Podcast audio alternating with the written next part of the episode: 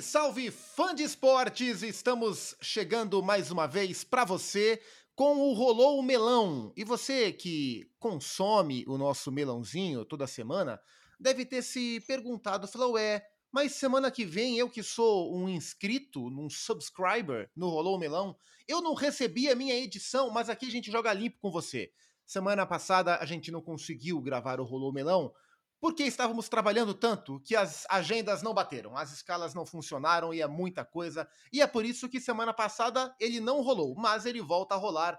Esta semana é o podcast de futebol nacional dos canais ESPN. Aqui é assim, a gente joga sempre muito limpo com você. Eu sou o Gustavo Zupac e estou mais uma vez time completo, todo mundo na casinha, todo mundo na sua janelinha. Eugênio Leal, Elton Serra, o Bambino, Barbado, Mário Marra de volta de mais, mais um, diga-se, mais um período de descanso, olhando na tabela de pontos corridos de descansos, o Mário Marra só perde para o Jean Oddi, mas é uma disputa assim, muito pau a pau, muito pertinho. O Jean Oddi, que inclusive está em férias, né? acompanhei ontem no linha de passe, ele foi trollado pelos companheiros.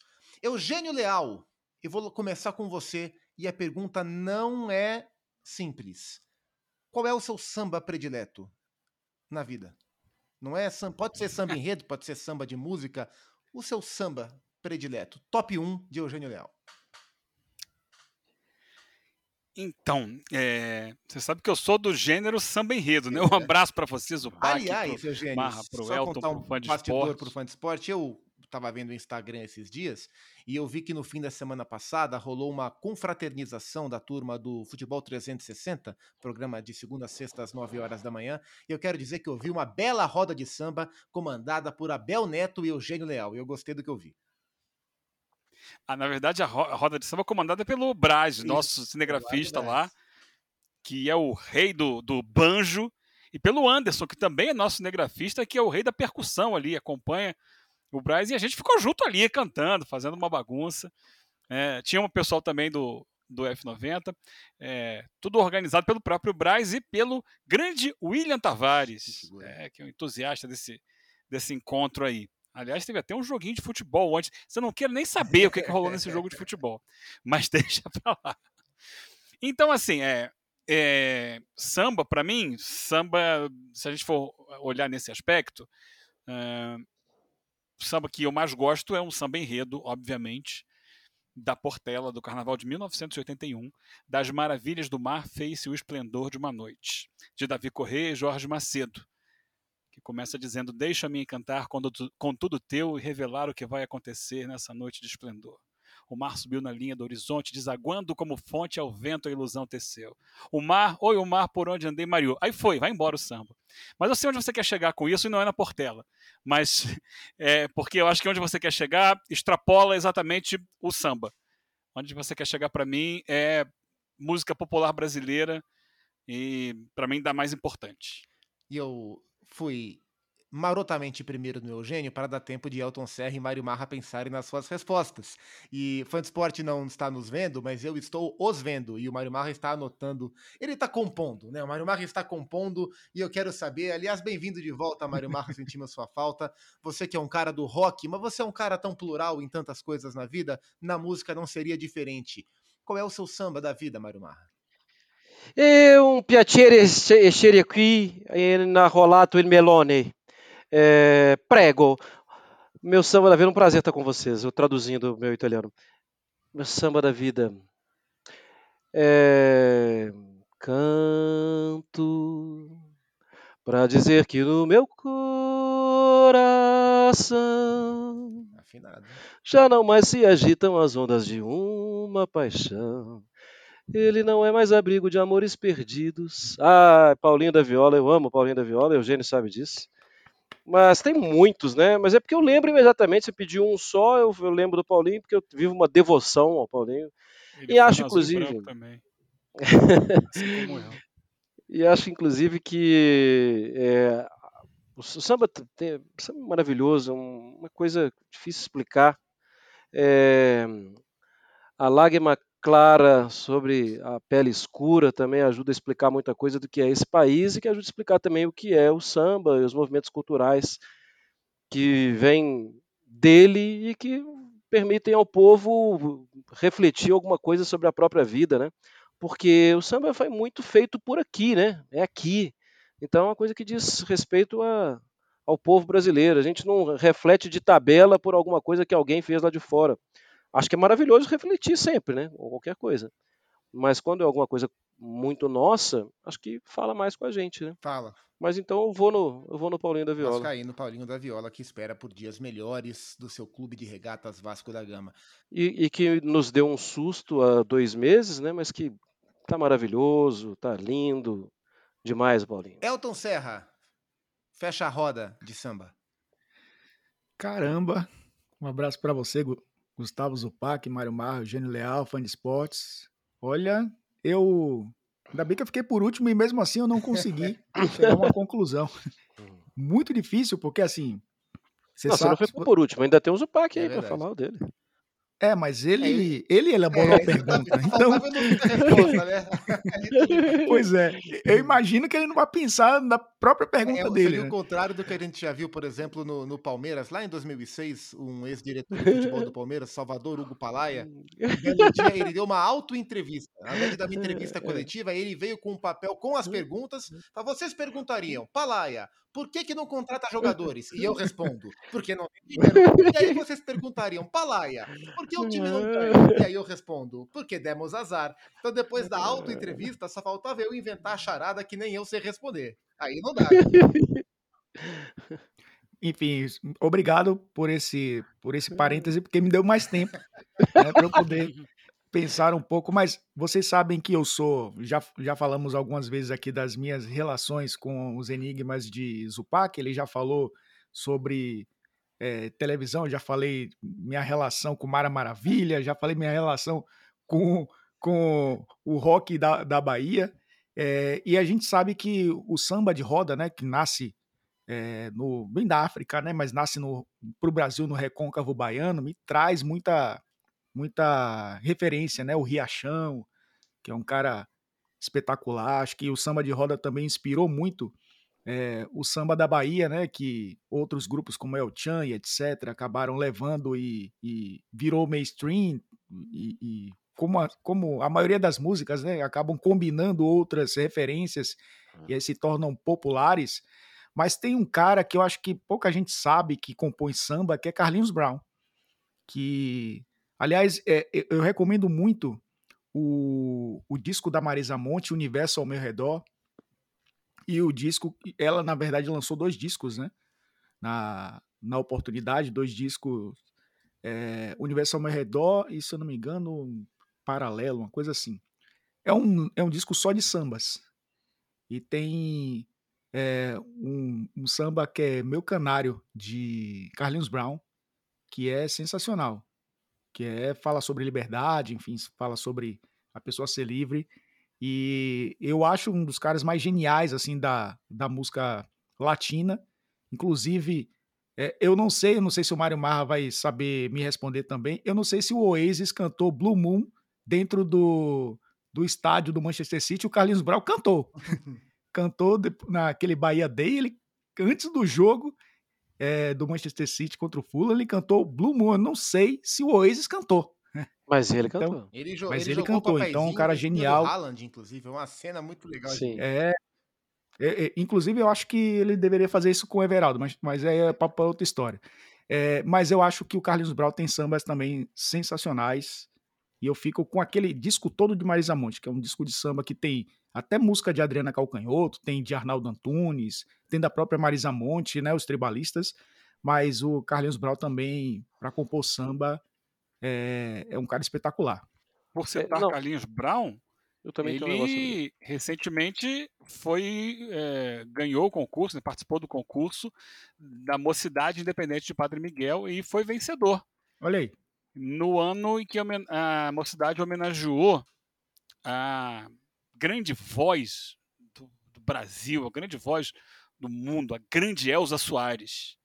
Ele foi um dos autores do Samba da Mocidade naquele carnaval. E por falar em Carlinhos Brau, encontrei com ele ontem no aeroporto, voltando da minha viagem. Encontrei com ele lá e ele foi super, super, super simpático com as é pessoas que estavam ali na fila.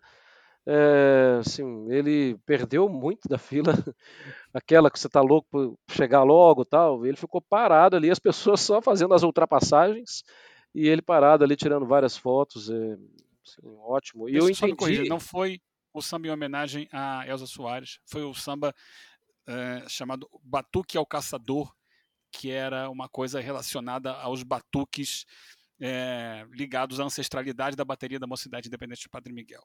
E eu E o entendi disco do é, para. e o Falando disco é o universo ao meu redor. Eu deixo, deixo é, aí pro fã de esportes que gosta de um samba dolente, é, de um samba antigo também.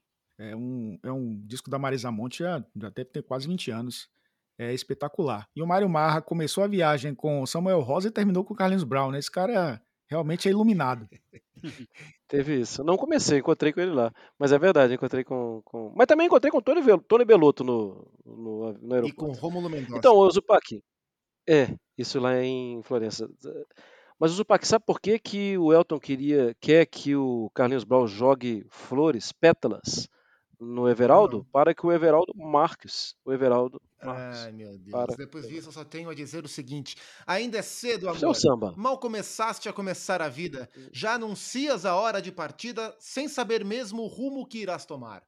Presta atenção, querida. Embora eu saiba que estás resolvida, em cada esquina cai um pouco a tua vida e em pouco tempo não será mais o que não serás mais o que és. Ouça-me bem, amor. Preste atenção, o mundo é um moinho. Vai triturar teus sonhos tão mesquinhos, vai reduzir as ilusões a pó. Preste atenção, querida, de cada amor tu herdarás só o cinismo. Quando notares, estás à beira do abismo, abismo que cavaste com seus pés.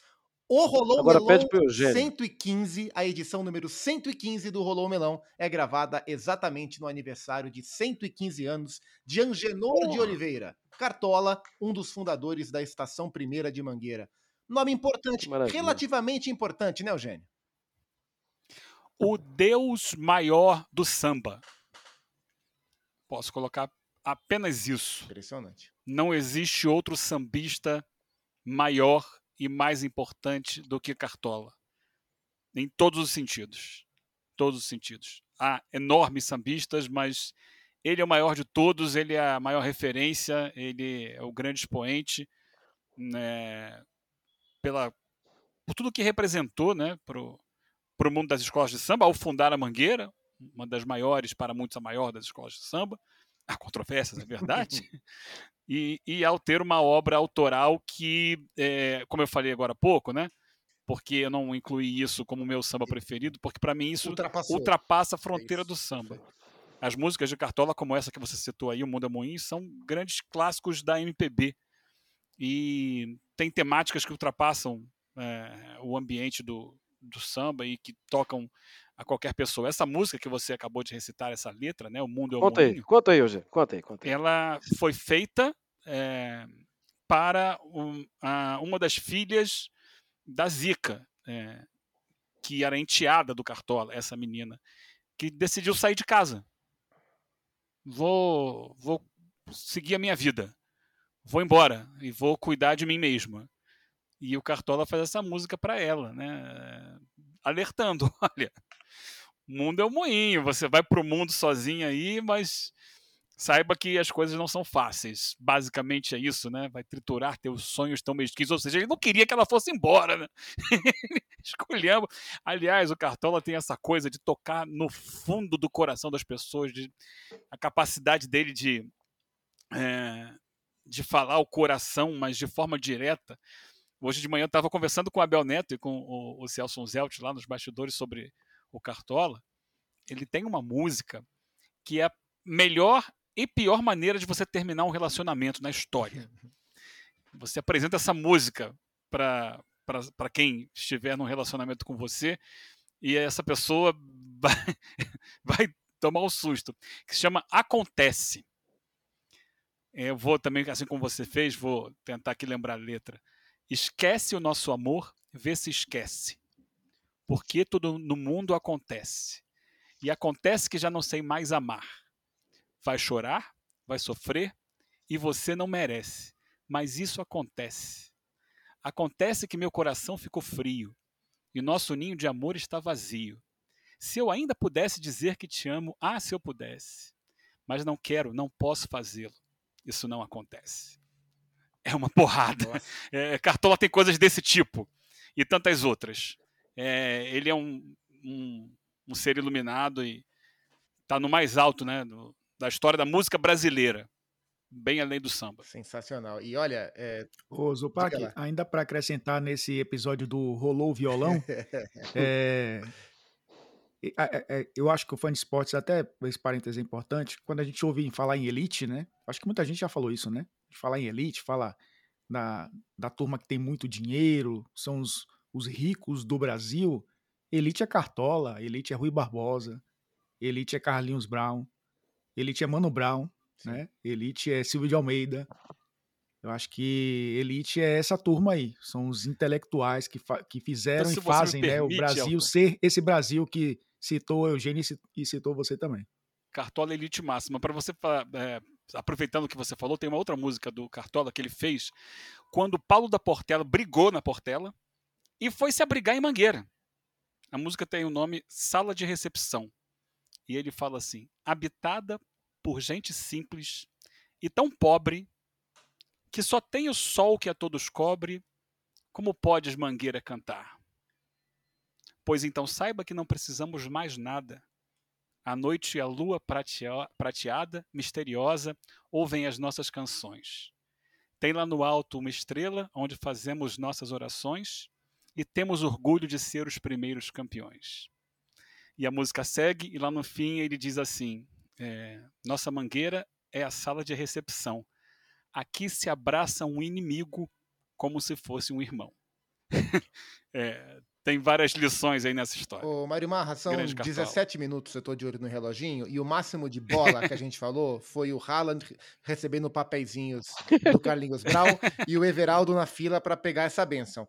Mas eu queria ver se você topa a gente fechar pelos próximos 30 minutos, que é o tempo médio do nosso, do nosso nossos episódios, 45, 40 e tanto, só com o Eugênio declamando músicas de Cartola, as poesias do Cartola. Eu acho que vai ser um melão inédito, especial. mas um melão justo, hein, Mário Marra? Putz, eu tô achando maravilhoso. Não, e já me fez lembrar de outras sambas aqui incríveis também, super legais. Lembrei de um outro grande, nobre, que o, o Elton deve ter esquecido, mas eu vou lembrar. Caetano Veloso, falando de uma relação também acabada, Eugênio, e lembrei de você na hora. Serei, serei leal contigo. Quando eu cansar dos teus beijos, te digo. E tu também liberdade terás. Ou, quer dizer, como é o Caetano, terás.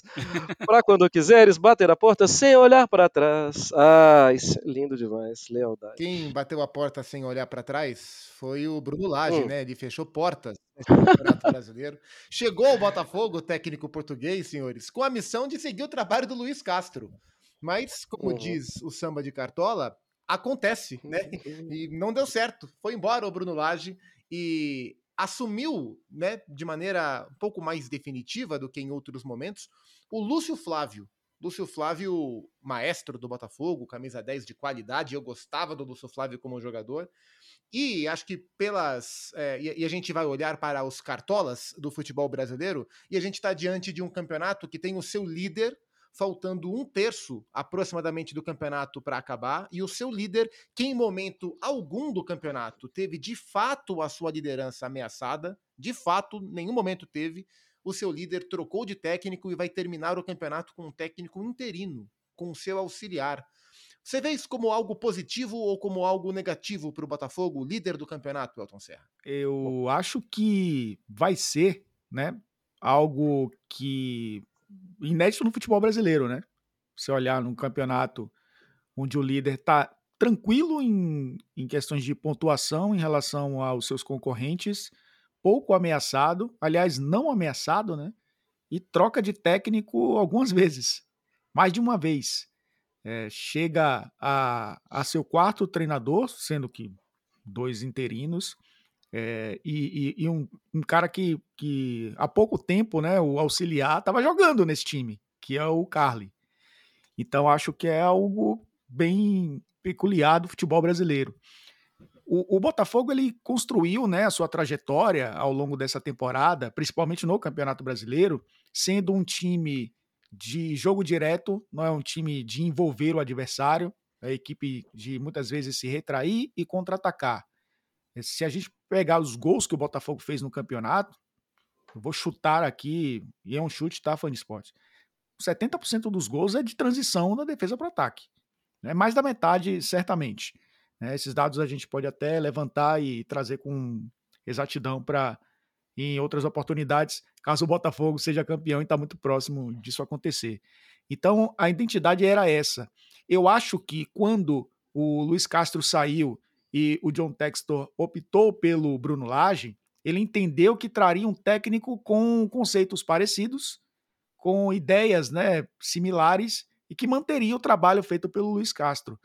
Lede engano, né, meu querido? Porque um cara que já treinou um grande clube de Portugal, já tem uma boa passagem né, pelo futebol europeu, não vai se sujeitar a apenas é, seguir as ideias do seu compatriota, porque o time é líder do campeonato. Ele ia querer fazer um trabalho autoral. E quando tentou fazer isso, aí desmontou toda a estrutura né, que, que o Botafogo tinha é, montado ao longo do campeonato. Que o Caçapa entendeu, que eu acho que o Lúcio Flávio vai entender também. É, eu, eu acho que é o caminho é, e, e, a gente tem visto cada vez mais técnicos se aproximando é, do, da questão do, da, da relação com os jogadores mais próxima, né? O Diniz fala muito disso, né? Que o futebol é, é também fazer amigos, digamos assim. E eu acho que os treinadores estão entendendo isso também. O Dorival fez isso no Flamengo, acho que o Tite fez isso na seleção brasileira. Eu acho que o, o Lúcio Flávio vai seguir esse caminho de fazer o feijão com arroz, como disse o, o Massal, né? E é, e é o que o Botafogo tem que fazer, Zupac, até o final do campeonato. É resgatar a essência do que deu certo, e já fez isso no jogo contra o Fluminense, e manter a distância para o segundo colocado, que eu acho que é o que vai acontecer. Certamente em novembro estaremos, ou início de dezembro, né? Estaremos, a depender da rodada que o campeonato termine, estaremos falando aqui de um Botafogo campeão brasileiro com quatro treinadores e duas ideias. Sendo que a ideia que deu mais certo foi com os interinos do que com o seu treinador efetivo, né? Excluindo o cara, o Luiz Castro, que foi um cara que pediu para sair, não foi demitido porque os resultados não estavam vindo. Foi, acabou sendo uma opção dele. O, o, o Mário, essa transição do Bruno Lage para o Lúcio Flávio teve a participação dos jogadores do Botafogo, né? Os jogadores conversaram com o John Textor, estavam descontentes com algumas tomadas de decisão do Bruno Lage.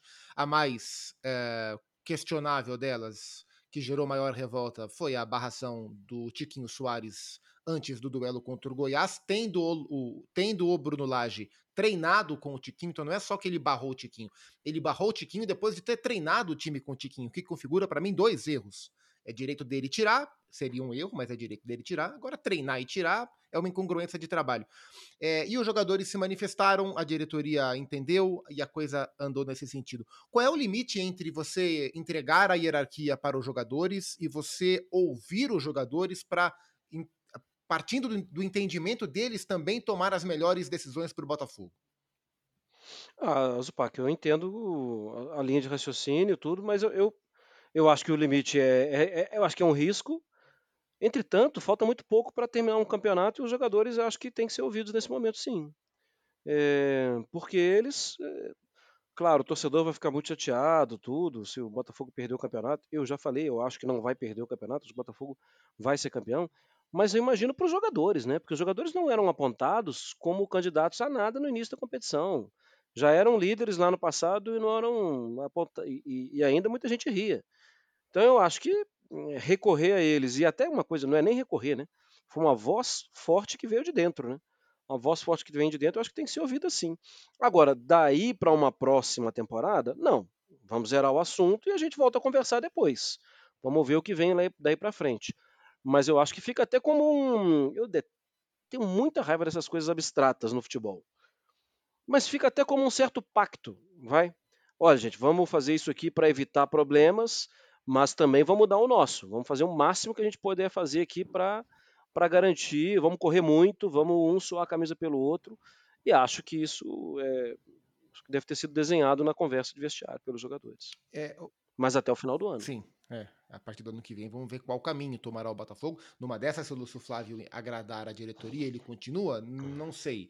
E aí, vira e mexe ao longo da temporada, Eugênio, a gente olha para a gestão do Botafogo, né, que foi é, a gestão da SAF, do John Textor, e aí num primeiro momento a gente viu um time que não era cotado para ser campeão despontando como líder com um grande trabalho, com apostas feitas pela diretoria, e aí fala, tá vendo? São os frutos da SAF. E aí, é, algumas notícias de atraso de pagamento aqui e ali, de fluxo de caixa, e aí vem Bruno Lage, vai embora Bruno Lage, o Texter ouve os jogadores, o Lúcio Flávio ele é, ele é uh, promovido ao cargo de técnico, e aí o olhar vai, tá vendo? Essa aí, a SAF, isso aí é quase que mais do mesmo, é como se fosse um, um clube antes da SAF. O seu olhar para a gestão do Botafogo em todo esse processo é um olhar de elogio ou é um olhar de crítica? De fato, é uma gestão que, que se mostra diferente para você?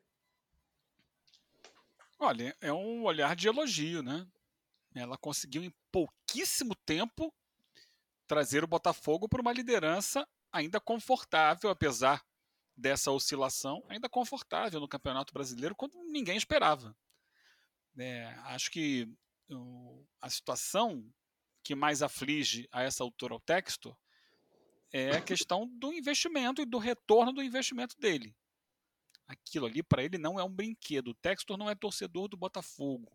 Uhum. Ele não entrou ali para fazer o Botafogo voltar a ser um clube grande. Ele voltou para fazer o Botafogo ser um bom negócio para ele que investiu. É, e aí eu acho que o perigo dessa gestão do Botafogo é ele se desiludir disso e pisar no freio. Porque né, o cenário do mercado brasileiro de clubes apontava num caminho que não se resolve, que é o caminho da liga. E esse caminho atraiu investidores como o Textor, pensando que, opa, o Brasil vai ter uma liga, eu vou sair na frente, já vou estar lá dentro, vou ter uma condição de negociar melhor os meus, eh, as minhas receitas, vou ganhar dinheiro e se eu não, não quiser continuar, eu posso revender esse clube por um valor maior que eu paguei. O negócio dele é esse, tá? É investidor. Investidor para fazer dinheiro. O Botafogo não, não revelou neste período até aqui, e também dá, nem dá para cobrar que se revolucione categorias de base tão rapidamente, mas também uma forma dele tirar o dinheiro dele. Revelar jogadores que ele revenda por um bom valor e aí possam trazer dinheiro. Por enquanto, ele está tirando do bolso por enquanto ele está tirando do bolso. O Botafogo tem dívidas, tem problemas, tem ações, tem bloqueios, mas ele conseguiu fazer dentro de campo um time muito competitivo e que está aí no caminho, acho que retomou o caminho, parece ter retomado o caminho para ser campeão brasileiro, o que não acontece há muito tempo, desde 1995. Então, tem muito mérito nisso, na gestão esportiva do clube.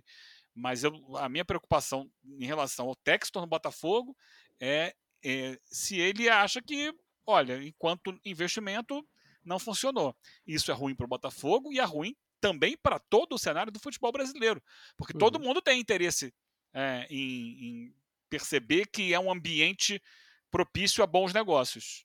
Se um investidor é, é, percebe que não é, outros investidores olharão de maneira diferente para o mercado brasileiro no futuro, pelo menos a, a, curto prazo ou médio prazo. Essa é a grande questão. Agora, dentro de campo, sim. Eu acho que na teoria a gestão de futebol do Botafogo, voltando aqui ao item que você colocou assim mais específico, não deveria precisar ouvir jogadores para tomar uma decisão que ela deveria ter detectado internamente. Que era, a coisa não está andando bem com o Bruno Lage. Essa troca de técnico é muito relativa. O Botafogo perdeu um treinador que foi embora para ganhar mais. Ok. Enquanto isso, colocou ali um interino. Ok. E contratou um técnico que se imaginava de renome internacional para conduzir esse projeto.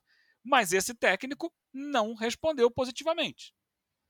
E, é, eu lá na, no F360, no primeiro programa, após aquela derrota para o Flamengo, eu sinalizei a minha opinião de que no momento em que o técnico, na semana em que foi eliminado da Sul-Americana, e perdeu um clássico para o maior rival do Botafogo em casa, esse técnico vai para a entrevista e entrega o cargo citando pressões muito grandes, deixando ver com toda clareza que ele psicologicamente não estava preparado para aquele desafio, ali era a chance que a diretoria do Botafogo tinha de aproveitar que ele entregou o cargo, aceitar o cargo, sem precisar demiti-lo, e fazer uma correção de rota.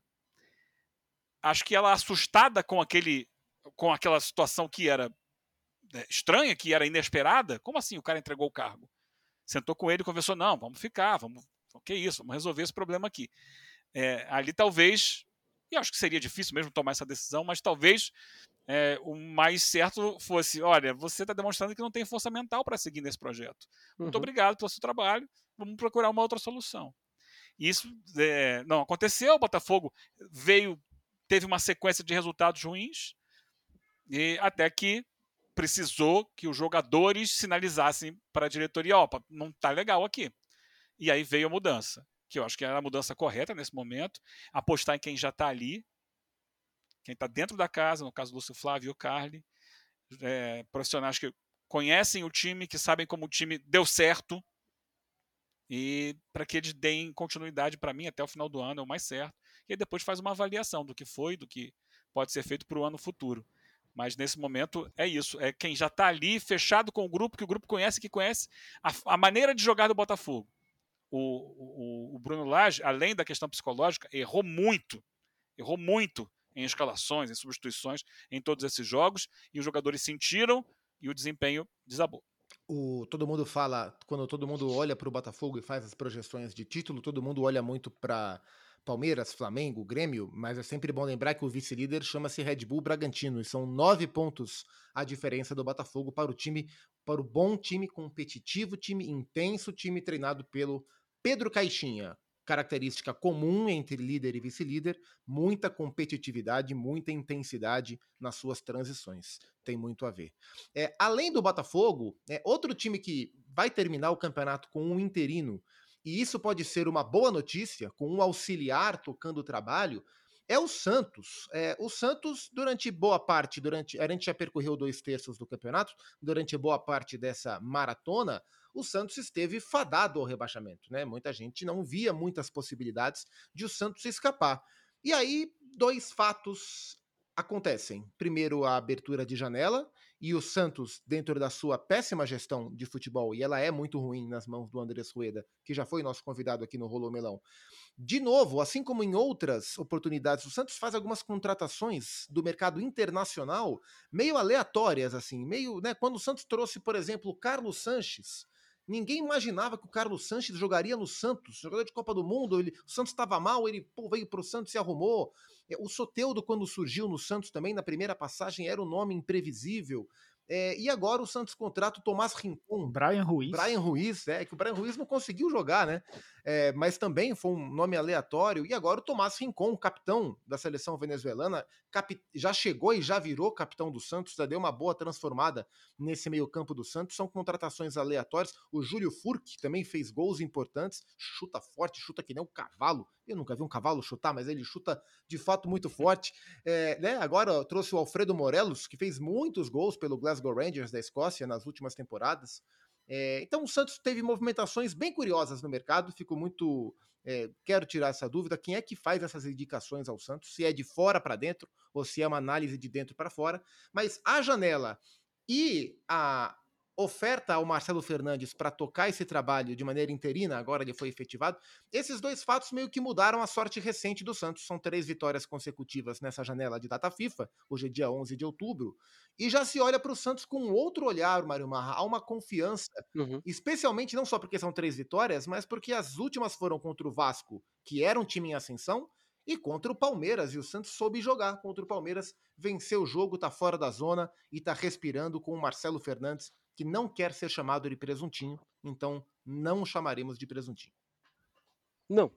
Já tive a oportunidade de conversar com o Marcelo algumas vezes. É... Uma vez eu falei alguma coisa na televisão é, em relação a, a, um, a, uma dessas interinidades dele e ele falou com o Zé Elias que queria conversar comigo, queria me explicar uma coisa e foi uma conversa espetacular. Não é aquela conversa como alguns dirigentes, até mesmo algumas assessorias de comunicação de clubes fazem, de ficar ali é, assim, ah, você disse isso, mas e aquilo, e aquilo outro. Isso mostra apenas a pequenez do clube, da pessoa tal. O Marcelo ele foi para esclarecer mesmo uma situação e eu achei que foi bem legal. E eu dei o braço a torcer de não ter entendido uma situação anterior lá no Santos, que eu não lembro qual, mas ele ganhou meu respeito e acho também que eu tenho o respeito dele. É, acho que foi muito legal. Mas especialmente, Supac, não dá para falar assim que. Senão a gente entraria em contradição. Ah, ele está promovendo uma revolução. Não, tem muito pouco tempo. Mas uma coisa ele está conseguindo promover, os jogadores estão competindo muito mais. E essa competição muito maior, eu acho que é muito clara também quando a gente pensa em ganhou o primeiro jogo, ganhou mais um, opa, agora ninguém ganha da gente. Claro, até invertendo um pouquinho a moeda, o Vasco passou por isso em um outro momento. E acho até que com mais conteúdo de campo. Né? Naquele momento em que o Vasco começou a vencer um pouco mais, tudo, fez algum, aquela vitória sobre o Fluminense. É, agora eu vejo o Santos com um, dando uns passinhos para trás em, em, relação até o campo, mas correndo muito mais do que corria antes, dividindo muito mais e ganhando muito mais as divididas. E para mim esse é o, o, peso do apelo do Marcelo Fernandes nesse momento. Eu acho que ele está conseguindo extrair dos jogadores algo que parece que já não, já não atingia. O, a caminhada do Santos era mesmo a caminhada de rebaixamento do jeito que estava, você pensava assim, ah, qual o pior, o, o, pior desempenho do Campeonato Brasileiro? Não vou falar que é o pior time, porque não era o pior time. Qual era o pior desempenho do Campeonato Brasileiro? Em algum momento foi do Curitiba e foi do Santos. É, hoje em dia não é nenhum, de, nenhum dos dois. É, eu acho que o Santos acertou, claro, está muito cedo. O futebol é bastante emocional. As coisas podem também não sair, saírem direitinho, como o Marcelo combinou com os jogadores. Mas o caminho hoje é, é do Santos, daqui a pouco está confortável. Ô Eugênio, a gente já viu o Vasco dar essa arrancada quando o Ramon Dias chegou. É, e agora o Vasco vem de uma baixando um pouco mais o seu padrão, alinhando expectativa. O Santos também deu esse estirão. É, Para você, a tendência é normalizar e alinhar a expectativa, ou pode ser uma arrancada de fato para significar um respiro para o Santista? Eu vou acrescentar aí. O Goiás tinha dado uma arrancada também. Quando o Armando chegou, né? Antes. Até o é. E o próprio Cuiabá, Sim. que para mim está ameaçado ainda de rebaixamento, tem 32 uhum. pontos. Ele também deu, teve um momento ali que ele, ele, ele era o melhor time do campeonato. Até ele venceu o Flamengo. Dali em diante ele virou o fio, perdeu quatro jogos seguidos, agora voltou a vencer é, quando derrotou o Fluminense. É, é, acho que agora sim é o momento do campeonato. E, e, e o Marra, né, sabe disso, a gente já falou, tô, tocou tanto nesse tema, né? é uma reta final de campeonato em que todo mundo está dando tudo, todo mundo está melhor. É, o nível subiu porque a, a, os, é, os objetivos já estão mais claros para todo mundo. Quem vai brigar por Libertadores, quem vai brigar por contra rebaixamento, é, os times que têm poucas chances de sair, aqueles que estão no bolo ali, que precisam fazer. Então, todo mundo já se livrou a essa altura de competições paralelas, né? a não ser Fortaleza e Fluminense, que tem mais um jogo apenas. Então, o foco todo agora é Campeonato Brasileiro e vai daqui a pouco entrar naquela, naquela parte que você começa a falar de mala para um lado, mala para o outro, vai Nossa. dar dinheiro, não vai dar dinheiro e tal. Porque, por exemplo, o São Paulo está numa situação aí de água de salsicha no campeonato, né? Ele já deu uma escapadinha ali do, da zona de perigo de rebaixamento, mas também não tem qualquer outra ambição. Né? Campeão ele não vai ser. Está longe disso, de pontuação. Libertadores ele já está classificado, portanto não irá para a Sul-Americana. Então ele está numa situação ali de um resto de ano levado, né, empurrando com a barriga. Mas a maioria dos times não, todo mundo tem alguma coisa a buscar ainda na competição e vai ser muito difícil, vai ser pegado e não dá para estabelecer aqui. Acho que o Santos deu um gásinho, mas ainda vejo o Santos com questões coletivas a resolver. Deu uma melhorada o suficiente para ganhar alguns jogos, mas não acredito numa arrancada que o afaste rapidamente de risco. Já aconteceu com o Vasco. O Vasco, por exemplo, acho que caiu no canto da sereia. Quando goleou o Curitiba em casa, voltou a São Januário, goleando o Curitiba uma noite de festa, tudo às mil maravilhas, e dali em diante o time começou a oscilar. Depois, acho que foi depois do Curitiba, né, que venceu o América, mas num jogo em que ele já uhum. teve uma atuação bem inferior. Já tinha caído o nível do Vasco. É, venceu o América, depois perdeu, empatou. E está tentando se entender ali é, se consegue buscar aquela reação de novo ou se vai ficar até o final do campeonato ali. Ele saiu de uma situação que ele era lanterna, hoje ele continua na zona de rebaixamento, mas muito perto de sair. Só que é, essa proximidade é, um dia está tá fora da zona, outro dia está dentro da zona, é, não pode ser levada até a última rodada, porque aí corre o risco de qualquer coisa, né? É preciso se afastar de, dessa, dessa situação e o campeonato começa a se aproximar da reta final. Então não dá para garantir que ninguém ali. Eu acho que do Cuiabá para baixo tá todo mundo sob risco de rebaixamento.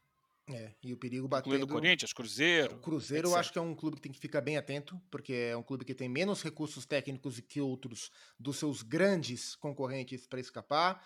Tem uma comissão técnica que eu tenho alguma dúvida se vai ter perfil para tirar o time da situação.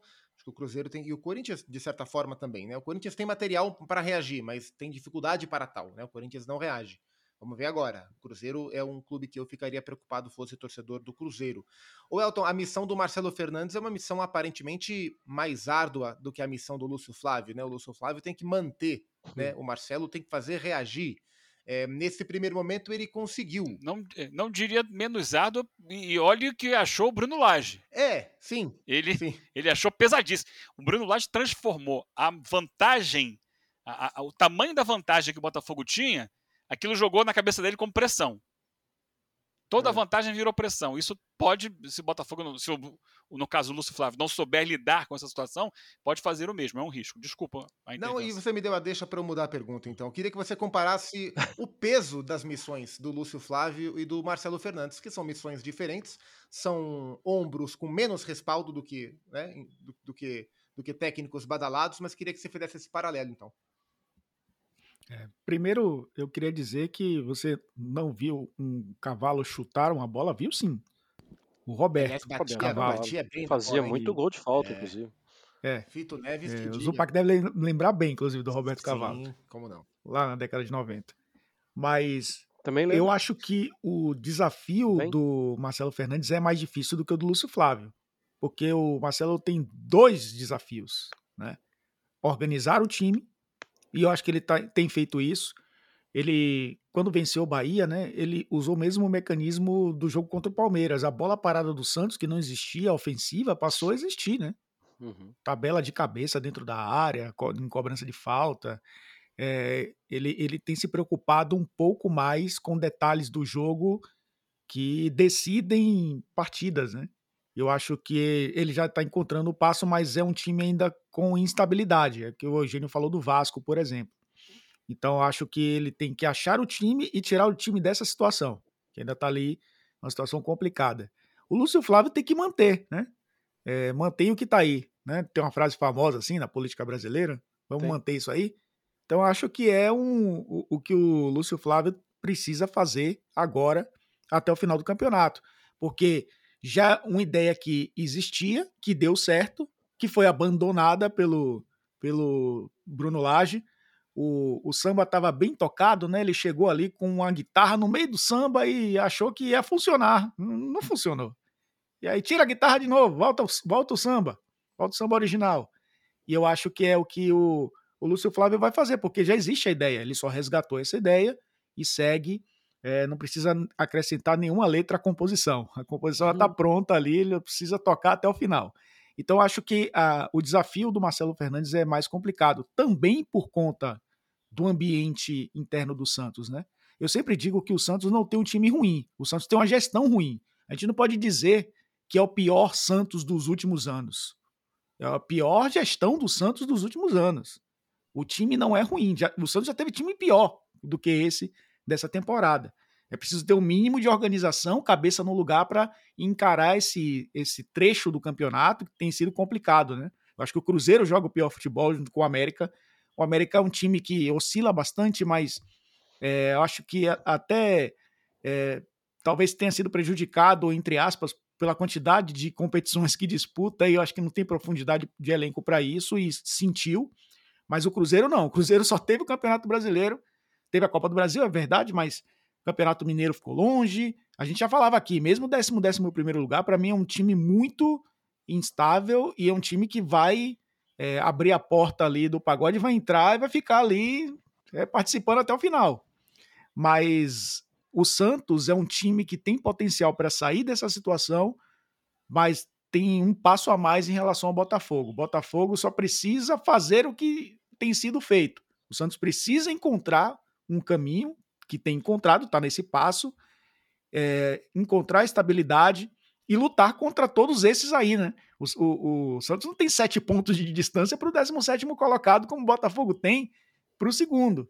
Então, acho que o trabalho do Marcelo Fernandes é mais difícil. E acrescentaria mais um nessa história aí, Zupac, que é o Wesley Carvalho. Que a gente nunca sabe se o Wesley Carvalho no Atlético Paranaense é um técnico efetivo ou se é um técnico interino. O fato é que ele segue né, há, há muito tempo aí como o técnico do Atlético Paranaense e pode também ali, pelas beiradas, como um, um, coadjuvante, né, carimbar mais uma classificação do Atlético Paranaense para a fase de grupos da Libertadores. Aí há uma possibilidade concreta, inclusive, do Atlético Paranaense nessa reta final, né, reagir e mesmo sem Vitor Roque, né, quem sabe chegar à Libertadores via Campeonato Brasileiro sem precisar do, dos acréscimos de vagas e também de ir para uma pré-Libertadores, né, disputar dois mata-matas antes de chegar à fase de grupos. Até porque esse ano dificilmente teremos o chamado G8, né, porque o São Paulo está para baixo e o Fluminense é o sexto colocado, ele pode ser campeão da Libertadores, então G8 a gente não vai ter. Talvez tenhamos G7. É, talvez o Fortaleza sendo sexto ali, é, né? Quinto. Mas, talvez. É, em outros campeonatos isso era muito mais. Mas é preciso que Fluminense e Fortaleza ganhem Exatamente. também as competições Sim, internacionais. Sim, né? tem esse, esse é um detalhe. É, e aliás,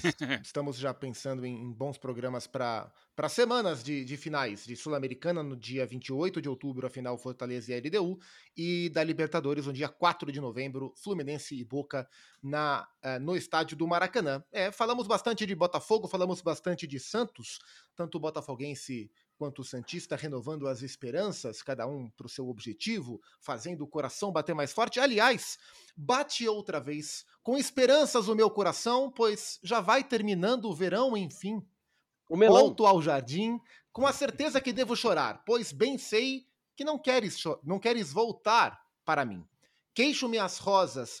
Que bobagem, as rosas não falam. Simplesmente as rosas exalam o perfume que roubam de ti. Ai, devias vir para ver os meus olhos tristonhos e quem sabe sonhavas meus sonhos.